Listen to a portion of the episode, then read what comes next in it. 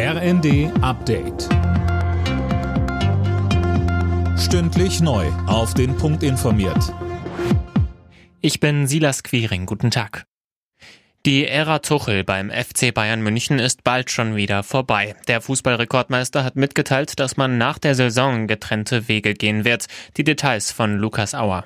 Nach einem offenen, guten Gespräch sei man zu dem Entschluss gekommen, die Zusammenarbeit zum Sommer einvernehmlich zu beenden, heißt es in einem Statement von Bayern-Präsident Dresen. Beim FCB läuft es aktuell alles andere als rund. Zuletzt gab es drei Pflichtspielpleiten in Folge. Es droht die erste titellose Saison seit über zehn Jahren.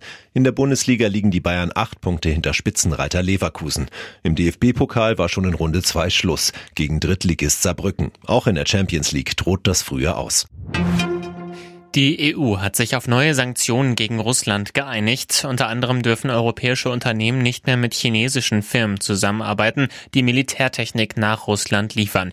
Es ist bereits das 13. Sanktionspaket der EU gegen Russland im Zusammenhang mit dem Ukraine-Krieg.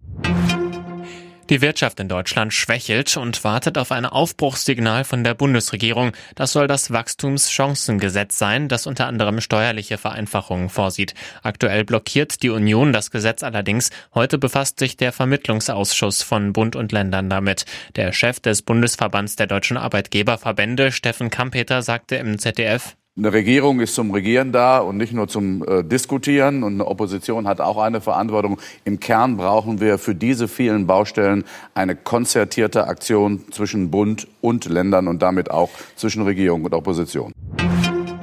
Europa hat den Gasverbrauch seit Beginn des Ukraine-Kriegs um 20 Prozent gesenkt. Das geht aus der Studie einer US-Denkfabrik hervor. Insbesondere Deutschland, Italien und Großbritannien haben ihren Verbrauch gedrosselt.